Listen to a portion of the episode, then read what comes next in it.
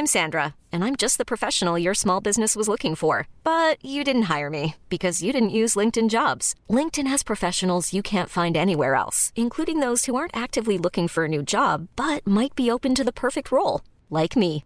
In a given month, over 70% of LinkedIn users don't visit other leading job sites. So if you're not looking on LinkedIn, you'll miss out on great candidates like Sandra. Start hiring professionals like a professional. Post your free job on linkedin.com/achieve today.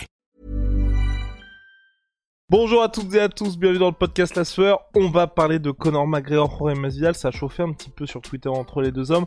On espère une officialisation parce que vous le savez, Roy Masvidal a quelques petits problèmes avec la justice suite à, son attaque sur Colby Covington. Du côté de Conor McGregor, absolument aucune nouvelle. À l'origine, le retour devait être fait, enfin prévu par l'UFC pour le mois de juillet. Conor McGregor n'est pas remis à 100%. Là, il est en ce moment toujours dans le sud de la France, donc il n'y a toujours pas d'officialisation. Et d'ailleurs, c'est peut-être même un sujet annexe de ce podcast-là, c'est qu'est-ce qui se passe avec les grands noms à l'UFC Parce que c'est vrai que Big Rusty, que ce soit Dustin Poirier, que ce soit Nate Diaz, que ce soit, enfin, que ce soit John Jones, aujourd'hui, et à part euh, Israël Adesanya qui reste le plus actif, et puis Kamaru Usman également, mais qui sont finalement les, les bons élèves de l'UFC, je trouve moi qu'il y a une vraie vraie crise en termes de grands noms à l'UFC qui vont être actifs, ou en tout cas où on a des dates de retour qui sont prévues, et c'est peut-être le plus inquiétant pour l'organisation, là où aujourd'hui on commence à parler du renouvellement pour l'UFC, du deal très lucratif avec ESPN. Big Rusty, on lance le générique? Soit.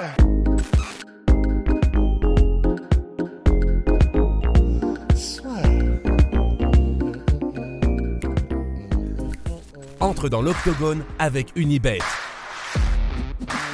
Qui sera le vainqueur du combat? En combien de rounds? Fais tes paris sur l'app numéro 1 et profite de 150 euros offerts sur ton premier pari. Bon, et puis breaking news, on vient de lancer le King Mogo, notre collaboration Onae Morgan Charrière, validée par Morgan sur une idée originale de Morgan Charrière, qui est disponible sur onae.fr. Vous êtes déjà nombreux à vous l'être procuré et ça fait plaisir. On attend en tout cas vos retours avec impatience. Ils sont disponibles en pack, donc il y a le pack exfoliant, le pack sportif, le pack BMF avec les 6 premiers savons plus le King Mogo. Et puis vous pouvez aussi le prendre tout seul, donc n'hésitez pas, c'est sur onae.fr. Big Rusty, revenons à nos moutons. Ouais. Il y, a- y une question qui vient ou, ou juste euh, du coup là je, je, je pars en, en roue avant tout seul? C'est c'est parti par Henri Grec, monsieur. Moi en fait je vais, je vais être tout à fait honnête. Hein. C'est euh, cette Rusty, discussion ne Rusty, ouais. Rusty en a marre. Rusty en a saoule. marre. Ouais, en fait là pour te dire, là j'ai quand du coup on a été chercher à faire quelques petites recherches pour le podcast, voir tout ce qui s'était dit, essayer de remonter un peu le fil. Moi, je suis plus intéressé presque, alors que j'y connais rien, par la situation légale de Masvidal que par la situation sportive. Vraiment, c'est terrible, mais je m'en fous. Mais on sait, C'est ce- horrible. mais on sait ce qui se passe pour euh, Masvidal là légalement? Ouais, bah justement, et moi, moi ça, ça, là, là, je peux en parler avec passion. là. Alors, Alors que vraiment, j'y connais rien, mais en fait, ça m'intéresse beaucoup parce que le légalement, la défense apparemment que va essayer de mettre en place euh, Masvidal, qui, on le rappelle, selon toute vraisemblance, est arrivé dans le Papi Steak, euh, un restaurant avec euh, où il y avait Colby Covington, et il lui aurait mis en gros un, bah, un coup de pute, un sucker punch euh, dans les dents, ce qui lui aurait pété une dent. Euh, Colby Covington dit que ça lui a même causé des, des, des lésions cérébrales. et est-ce que tu peux dire aussi pourquoi c'est important ça, le côté lésion cérébrale? Bah, c'est parce que je pense que au regard de la loi, euh, bah, ça va mettre beaucoup plus cher à Masvidal si jamais c'est prouvé. C'est ça. Et si jamais euh, il y a moyen effectivement que ça, parce que ça voudrait donc dire que ça influe, que c'est une blessure grave euh, et du coup, à mon avis, il risque beaucoup plus gros euh, Jorge Masvidal si c'est avéré. Et en gros, la défense euh, que qu'essaie apparemment de mettre en place l'équipe légale de Masvidal, c'est le système de combat mutuel qui existe en Floride. Et c'est-à-dire que lorsqu'il y a une volonté des deux d'en découdre dans la rue et une agression mutuelle, eh ben tu peux en gros, euh, il y a ce qu'ils appellent le système de mutual combat où tu peux légalement, en gros, euh, te la mettre dans la rue avec quelqu'un d'autre lorsque les deux parties sont, sont, sont d'accord en fait. Et apparemment, euh, l'équipe de Masvidal va essayer de mettre ça en place en, montrant un peu euh, les, tweets, par exemple, et puis les interventions télévisées de, Colby qui disait euh, Moi, dès que je le vois dans la rue, Masvidal, ça va partir, je vais le slammer sur sa tête et tout ça. Et apparemment, c'est ça que va essayer d'utiliser Masvidal pour dire Bah, vous voyez, moi, c'était un combat mutuel parce que depuis le début, je savais que si jamais on se voyait, forcément, ça allait partir en bagarre. Il arrêtait pas de le dire dans tous les médias. Donc, quand je l'ai vu, bah, je me suis dit, ok, ça y est, on y est, euh, ça va partir. Et donc, je lui ai mis un coup. Et apparemment, ça va être ça la défense de Masvidal, ce qui est intéressant. Mais bah, ce que disent les experts, c'est que bah, ce qui est compliqué, ça va être que bah, apparemment l'agression n'était pas mutuelle et euh, le jour de l'incident, euh, il y a que Masvidal qui avait envie d'en découdre et que Colby lui essayait juste de bouffer son papy steak tranquille quoi. Donc voilà. Papi, de gringo. Mais du coup, globalement pour Masvidal qui a dit qu'il allait revenir en 2022, est-ce que c'est possible qu'il revienne ou toi tu penses que c'est un problème légal suffisant pour que Masvidal soit tenu écarté? Parce qu'on sait que l'UFC ils ont quand même l'habitude que leur superstar ait quelques quelques petits problèmes avec la justice mais est-ce que là on est au point où ils ne peuvent pas rebooker Masvidal à cause de ce qui s'est passé? Ah, j'en sais, pour être tout à fait honnête, j'en sais rien et j'ai rien vu comme article ou comme intervention d'experts qui infirme ou euh, affirme cette. Euh, pour moi, c'est surtout une question d'image. J'ai l'impression de la part de l'UFC de se dire on va pas faire revenir un gars qui a quelques soucis, tu vois. Ouais. Et encore que ça les a pas gênés par le passé. Hein. Enfin. Ça les a pas gênés par le passé. Hein. Ouais, ça. Putain, l'inspecteur de 60 piges. mais euh, non, mais parce que bah, je, bah, je... honnêtement, c'est quoi la, c'est quand la dernière fois Moi, je pense à Paul Daly qui a du coup été viré de l'UFC parce qu'il avait mis un coup après la cloche et, lui, et Dana White a dit lui il reviendra jamais à l'UFC et effectivement euh, bah, preuve en est il est jamais revenu à l'UFC mais que ce soit pour John Jones qui a eu ses soucis dans la cage et ça n'empêche pas que visiblement euh, il va revenir quoi qu'il arrive contre Miocic et puis euh, j'ai jamais entendu Dana White ou qui que ce soit dire à cause de ces problèmes là il ne reviendra plus dans la cage même si ça a été le cas pour d'autres. Je, je, crois que c'est Cody East, un autre poids lourd, qui lui avait eu des, un passif, mais lui c'était plus hardcore, de violence conjugale, enfin, pour John Jones on sait pas, mais de violence conjugale, et lui apparemment l'UFC l'avait viré parce que l'image machin. Mais bon, bah, dommage pour Cody East, c'était pas une star quoi. C'est un peu comme Conor McGregor qui, si c'était, on le redit à chaque fois, mais si c'était pas Conor McGregor qui jette un diable en métal euh, dans une vitre euh, si c'est euh, si c'est euh, euh, ouais voilà si c'est si c'est Rayborg bah il peut dire adieu à sa carrière à l'UFC et puis en plus euh, enfin les gars vont le vont le traîner en justice pour le terminer. Donc en soi je sais même pas si c'est vraiment une question d'image pour pour laquelle raison pour laquelle l'UFC pourrait vouloir ralentir les volontés de Masvidal de revenir dans la cage donc euh, je sais qu'il a un il a un passage au tribunal qui il me semble euh, est prévu euh, un plea deal mais je ne sais même pas ce que ça veut dire donc je vais pas faire style qui est prévu pour le 17 août et un autre truc qui est prévu le 29 pour... mais, mais mais il avait l'air confiant c'est Masvidal lui-même hein, qui avait dit effectivement comme tu l'as dit qu'il voulait revenir deux fois cette année bah, en même temps, il va pas dire je suis seulement dans la merde. Je pense que c'est la dernière fois que vous m'avez vu dans la cage contre Colby Covington. C'est clair, c'est clair. Mais par bah, contre, ça dépend. Mais moi, ce qui me choque le plus, c'est et euh, donc on part complètement en digression sur ce podcast-là, mais c'est ouais, le silence radio de Colby Covington pour le coup.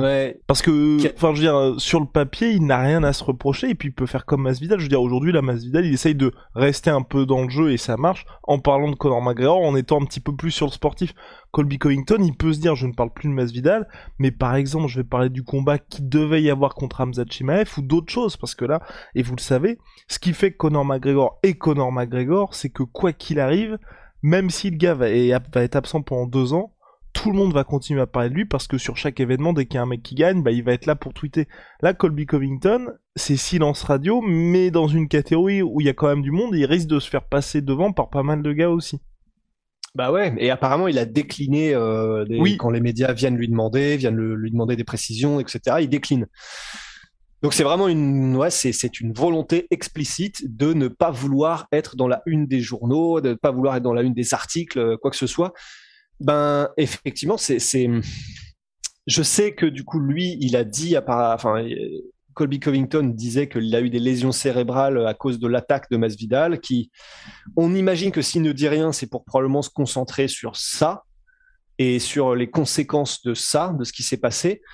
Mais effectivement, pour lui, que ce soit Dustin Poirier où on n'entend plus du tout, que ce soit pour Hamza Chimaev où on n'entend plus du tout, bah, c'est vrai que pour Colby, euh, alors là, pour le coup, il y a eu un avant-après le, jump, euh, comment on appelle ça déjà, euh, le l'intervention de Masvidal, ouais, c'est ça, la main de Dieu, le point de Dieu.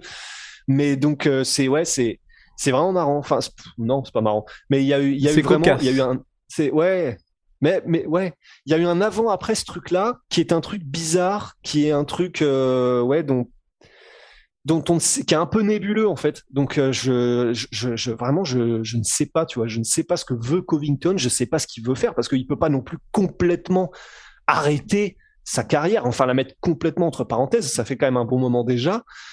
Le fait qu'ils ne veulent pas être présents dans les médias, c'est très étrange. Il est quand même encore euh, à son enfin dans son prime ou presque, c'est vraiment très étrange en fait tout ça, tout ce qui a été causé par cette situation.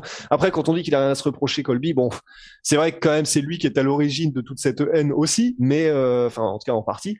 Mais c'est ouais, je, vraiment je ne sais pas quel est leur plan de bataille là. Je, dois avouer que je ne sais même pas si Colby continue de penser à sa carrière en ce moment et si c'est une volonté du coup un plan. Euh, je, je ah non, pour les deux, c'est très bizarre. À suivre en tout cas, mais sachant ce qui est important aussi de dire, c'est que Colby Covington, lui, avec sa victoire sur Jorge Masvidal, le fait qu'il ait perdu uniquement ces dernières années face à Kamar Ousmane, il reste quand même dans le mix en tant que sur le papier bah l'un des plus gros contenders. Et donc c'est pour ça que je m'inquiète pas trop pour Colby Covington dans le sens où c'est vrai que lui et je pense qu'à la différence de Masvidal même s'il combat dans allez, quelques mois même peut-être un an bah il aura toujours quelqu'un qui sera très bien classé pour l'accueillir tu vois.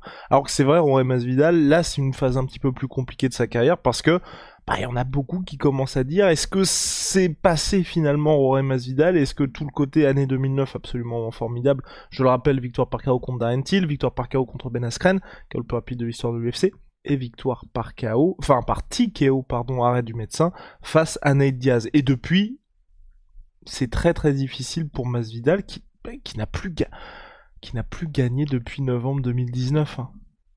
Ouais. Ah ouais, ça remonte.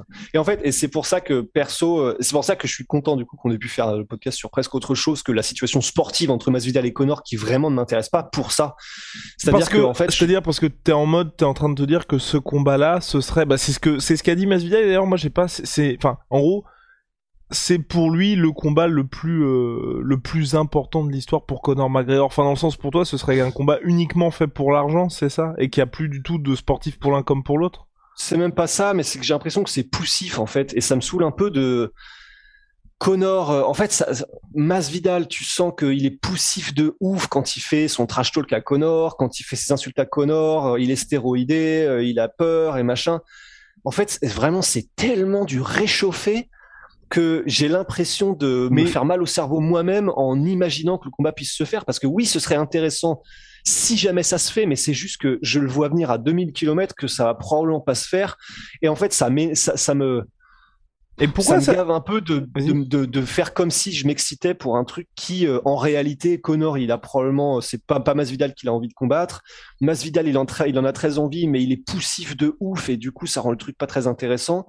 En fait, moi, c'est pour ça que si jamais c'est officialisé, on commencera à s'exciter, mais euh, vraiment, tu vois, on, on, patauge dans le trash talk, mais qui pour moi ne rime à rien, tu vois. Parce qu'il y a, y a ça aussi avec Masvidal, c'est qu'il y en a certains qui trouvent qu'il commence à s'enfermer dans un personnage depuis quelque temps, et c'est vrai que moi, au fil de ses apparitions et des combats, je trouve aussi que ça commence à être un petit peu plus compliqué pour lui. Et puis, euh, pour te faire revenir là-dessus, il y a aussi le, pour le retour, depuis que Manu nous en a parlé, pour lui c'était le Dream Fight et le combat à faire de la part de l'UFC, je pense que c'est ce que l'organisation va faire dans le sens où, vous savez, on avait parlé des, des pay-per-view il y a quelques temps avec Rust et le fait que les chiffres sont pas, super du côté de l'UFC. Michael Chandler, nous avec Rust, on aimait bien ça, mais je suis en train de me dire qu'en fait, Michael Chandler devient une véritable star pour l'UFC et donc, aujourd'hui, on a, on a l'impression que l'UFC, ils sont dans une situation où ils se disent, on va essayer de faire des, économies là où on peut les faire. Et donc je pense que plutôt que de se dire, on va mettre Conor McGregor qui est sous contrat pour un beaucoup de temps, Michael Chandler qui est sous contrat pour très longtemps, mais qui fait partie des vrais contenders aujourd'hui, Michael Chandler, ils vont plutôt mettre Michael Chandler contre un mec toujours actif et qui est peut-être un petit peu moins une star que Conor McGregor. Nate Diaz, la vraie situation et le vrai problème, je sais pas si on en avait parlé en podcast, c'est qu'il lui reste un seul combat à Nate Diaz et qu'en gros, l'UFC veut surtout, enfin, lui le fera combattre, mais une fois qu'il aura prolongé avec eux. Et je pense que c'est pour ça qu'il n'y a pas le combat contre Hamza Chimaev, et encore moins le combat contre Conor McGregor, parce que ce sera un super cadeau d'adieu à faire à Nate Diaz s'il lui disait, bon bah pour ton dernier combat, clairement tu prends 15 millions et tu nous dis bye bye. Donc, ces, ces combats-là ne vont pas se faire, je pense, pour Conor McGregor, et donc, qu'est-ce qui reste dans les mecs qui sont prenables, connus et sous contrat avec l'UFC c'est Roré Masvidal. Mais sauf que, et donc là c'est là-dessus que je voulais être lancé, j'ai l'impression moi aussi qu'il est en train de vraiment de s'enfermer dans son personnage Masvidal et c'est ce qui est un peu dommage, c'est parce que ça confirme un peu toutes les craintes qu'on avait et qui faisait que nous on aurait bien aimé qu'il prenne finalement le combat contre Leon Edwards tel qu'il était prévu à la base. Mais exactement, parce que bah, déjà il aurait eu peut-être paradoxalement, même si Leon Edwards est un tueur gage, peut-être un peu plus ses chances, parce que Colby c'était sûr qu'il allait se faire, euh, moi, je pensais qu'effectivement, debout, il allait avoir un avantage et peut-être qu'il l'avait, mais bon, ce qui était 80% sûr, c'est effectivement qu'il allait se faire mettre au sol et, maîtriser. Tandis que Leon Edwards, effectivement, vu que ça se passe debout majoritairement, vu que ça se passe en clinch majoritairement, c'est là où est aussi très bon Masvidal et ça aurait été intéressant et je pense que ça aurait été plus compétitif paradoxalement.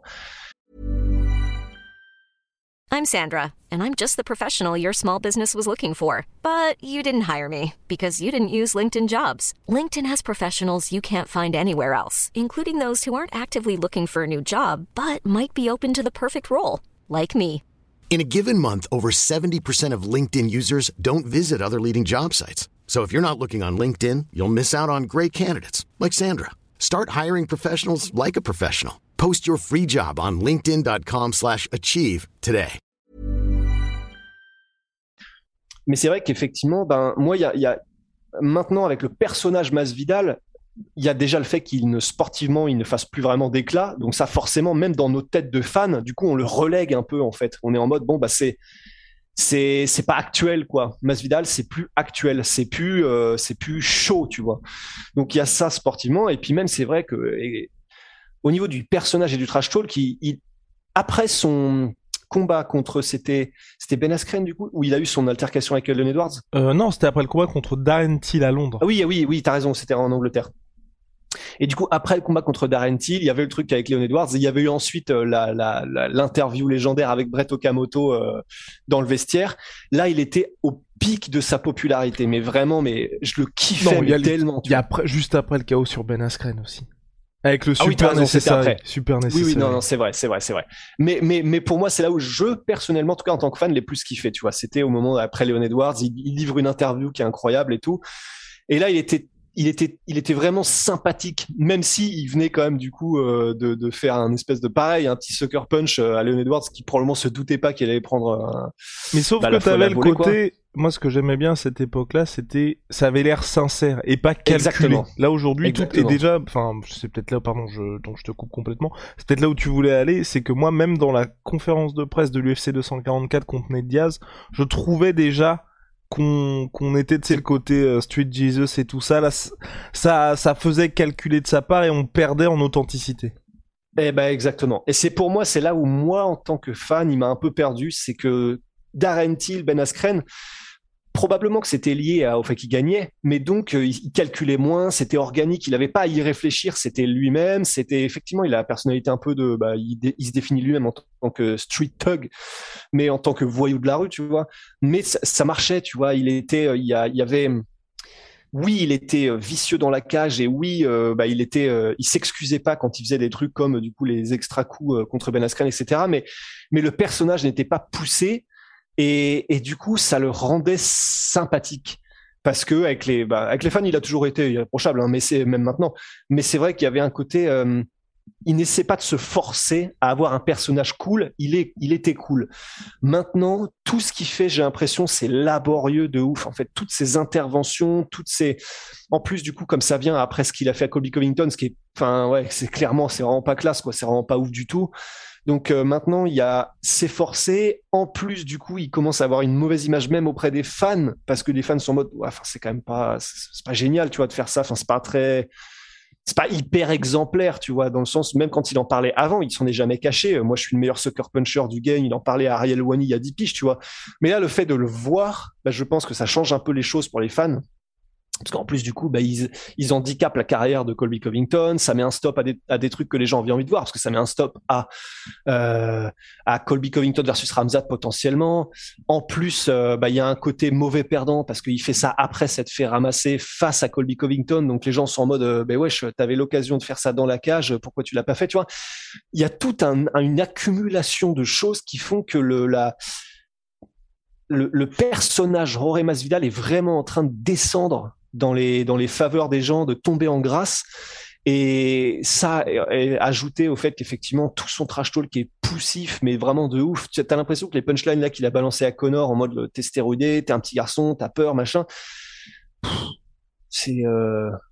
ouais, c'est laborieux. Enfin, c'est pas il y a pas d'esprit quoi y a pas y a pas la, on pourrait faire la même chose de Connor hein, tu vois euh, qui du coup euh, c'est plus le même Connor qu'avant même au niveau du trash talk mais mais Masvidal, ça fait que moi, ça m'intéresse moins. Enfin, tu sais, c'est, ça me fait presque, ça me rend malaisé, tu vois. Je sais pas si ça se dit. Non, je suis entièrement d'accord avec toi. Et puis c'est vrai qu'il y a, il y a ce côté. Maintenant, on a vraiment l'impression qu'il, au-delà du calcul dans le trash talk et puis dans l'attitude, qu'il essaye de prendre les combats. On en avait parlé de ça par rapport au combat contre Colby Covington, plus les combats qui vont être les plus lucratifs pour lui que sportivement. Et c'est pour ça qu'il avait eu aussi une superbe année 2019 et que ça avait peut-être changé aussi avec Nate Diaz. C'est qu'en soi, quand il prend Darren Till, quand il prend Ben Askren, c'est deux combats qu'il doit perdre. Darren Till, il l'affronte en Angleterre, c'est un combat qui est fait pour Darren Till qui venait de perdre contre Tyrone Woodley. C'était difficile, l'UFC c'était clairement bon bah tu vas affronter un nom, ça faisait un an et demi qu'il n'avait pas combattu Roy Masvidal, on va te donner un nom, ça va te permettre un petit peu de revenir en grâce dans cette catégorie welterweight, ça s'est pas passé comme prévu. Ensuite, ils font Ben Askren contre, contre Roy Masvidal, s'il n'y a pas ce coup de genou, il est fort probable que euh, Masvidal se, bah, se prenne la lutte de plein fouet et perde le combat aussi. Donc c'était un combat qui était très difficile pour lui. Donc deux chocs qui sportivement, bah, il y a beaucoup à gagner pour lui, mais où il part pas favori. Et ensuite il y a le combat contre Ned Diaz qui est je le rappelle, hein, pour la ceinture BMF du Badass Motherfucker in the Game, créé spécialement pour l'occasion, qui sportivement un combat n'a aucun sens non plus, puisque euh, à ce moment-là, euh, Roy Masvidal est troisième du classement welterweight. Ned Diaz vient de revenir après plus de trois, deux ans après, ouais, après deux ans et demi d'absence. Enfin non, trois ans après trois ans d'absence face à Anthony Pettis, donc qui est même pas un welterweight naturel. Il s'impose et après sa victoire contre Anthony Pettis, il out Roy Masvidal et la l'UFC qui voulait à l'origine faire Ousmane, Colby Covington en novembre arrive pas à avoir d'accord, ils se disent bon bah faut quand même remplir le Madison Square Garden, qu'est-ce qu'on fait? Bon on fait Colby Nate Diaz et puis on ajoute la ceinture de BMF. Et à partir de ce combat qui n'a aucun sens sportivement, la ceinture non plus d'ailleurs, et qui a été complètement assumée par l'UFC, c'est ce qui a rendu marrant le truc avec même Dwayne Johnson qui est venu pour filer, enfin vraiment c'était c'était n'importe quoi. C'était génial. Mais à partir, mais oui et pourtant c'était génial, il a fait même Donald Trump pour l'UFC 244. Et à partir de ce moment-là, euh, il y a eu vraiment un changement pour Masvidal, mais d'un autre côté, bon, si vous êtes dans cette situation-là, vous auriez vous aussi changé. Même Big Rusty, qui est pourtant le plus exemplaire d'entre nous, il aurait vrillé. Il aurait vrillé à base de, à base de peignoir Versace. Bref. revenons à nos moutons. Donc on en est là pour Masvidal. Pour Conor McGregor, il y a toujours pas de news? Moi, c'est ce que je disais à, à Big Rusty avant le, avant le retour du, enfin avant le début du podcast. N'y a pas de retour, il n'y a pas d'officialisation. Moi, ça m'inquiète le fait que là, il soit euh, toujours à poster des, photos de lui avec son yo, qu'il n'y ait toujours pas d'impression, en tout cas, de prise au sérieux de son, de sa carrière. Et surtout, ce qui m'inquiète, c'est qu'il est quand même classé. On en parlait avec Rust. Il ne mérite pas son classement de 9ème au, classement lightweight officiel de l'UFC, mais il est quand même 9ème. Et quand vous regardez, vous regardez, enfin, si vous allez sur Fight Matrix, vous allez sur l'UFC, vous allez sur Tapology, enfin, un petit peu où vous voulez, il y a allez, le top 30, c'est que des tueurs à gages. Et le fait d'être comme ça, de prendre sa carrière de cette manière-là, moi, ça m'inquiète vraiment parce que le combat le plus abordable aujourd'hui pour Conor McGregor, ça va peut-être être Masvidal et je pense que l'UFC va aller par là parce qu'ils ont vraiment besoin de faire un gros gros truc en pay-per-view parce que sinon ESPN risque de pas être content. Et ça va être un combat compliqué pour lui et s'il y a d'autres gars qui sont en lightweight, même un mec comme Dan Hooker, même d'autres gars comme ça, ça peut être aussi très très compliqué pour Conor McGregor, sachant que ces athlètes-là sont des combattants de MMA full time en fait. Et c'est ce qui commence vraiment, vraiment, vraiment à me faire peur pour Conor McGregor, c'est que là il y a eu deux défaites et il y a, je sais plus, c'était quelqu'un dans le chat ou non, c'était Manu qui nous l'avait rappelé. Et c'est vrai, Conor McGregor, Emmanuel oui, qui, qui, avait perdu deux fois, euh, enfin, Conor McGregor avait perdu deux fois face à Dustin Poirier, donc qui est un des meilleurs de la planète, il y a pas de souci. Mais moi, je veux vraiment pas, pour Conor McGregor, pour son héritage, pour sa carrière dans sa globalité, comme on l'a vu d'autres fois avec d'autres euh, superstars du MMA, c'est qu'ils se mettent à perdre contre des mecs qui sont bah, des combattants professionnels à l'UFC, mais qui qui ne vont faire qu'écorner énormément son statut parce que et je vous invite à regarder la rediff du, podcast qu'on avait fait avec Manu là-dessus c'est et c'est pour ça aussi qu'avec Roche, je pense qu'on a toujours cette, euh, ce petit, ce petit espoir, cette petite flamme avec Conor McGregor, avec notre relation est particulière avec lui.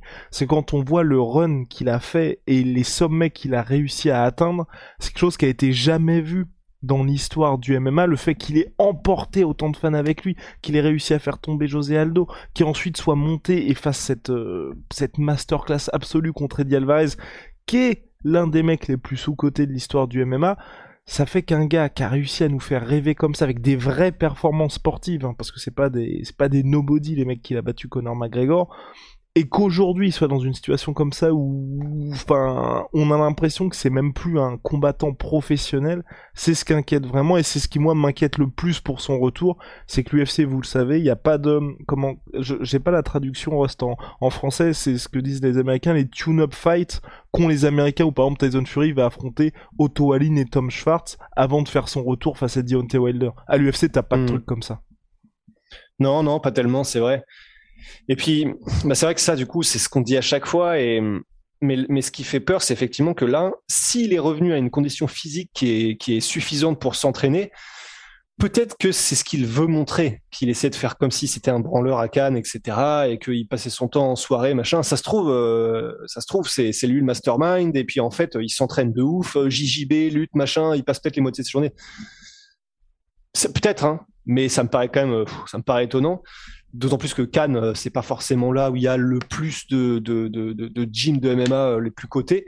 Bon après, de toute façon, s'il veut importer qui que ce soit du monde entier, bon bah il a l'argent pour le faire, comme McGregor. Mais disons que c'est c'est un peu flippant parce que effectivement, ça veut donc dire que là, même s'il a retrouvé une condition physique pas optimale, mais une condition physique suffisante pour bien s'entraîner, c'est-à-dire que visiblement, euh, bah, il a pas repris euh, le JJB ou pas trop ou vite fait.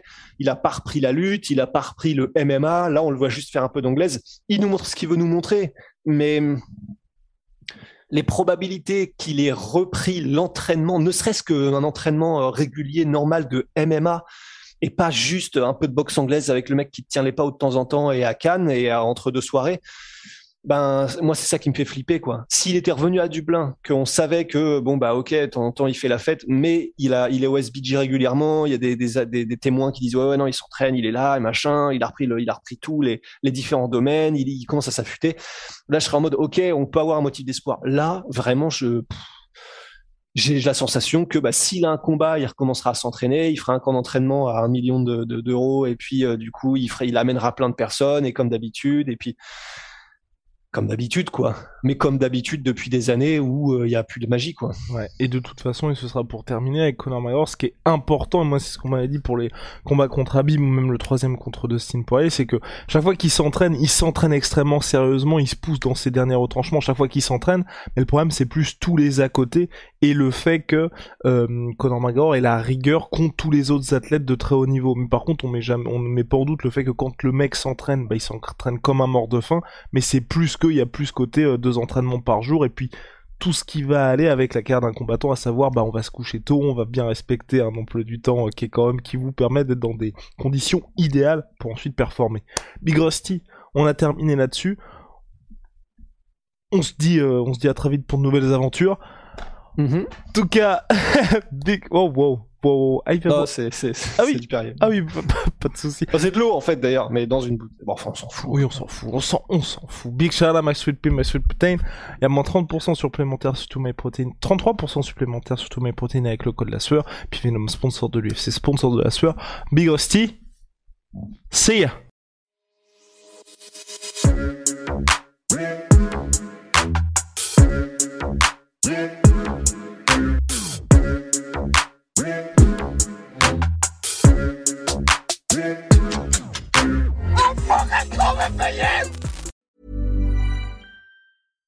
When you drive a vehicle so reliable it's backed by a 10 year, 100,000 mile limited warranty, you stop thinking about what you can't do and start doing what you never thought possible. Visit your local Kia dealer today to see what you're capable of in a vehicle that inspires confidence around every corner.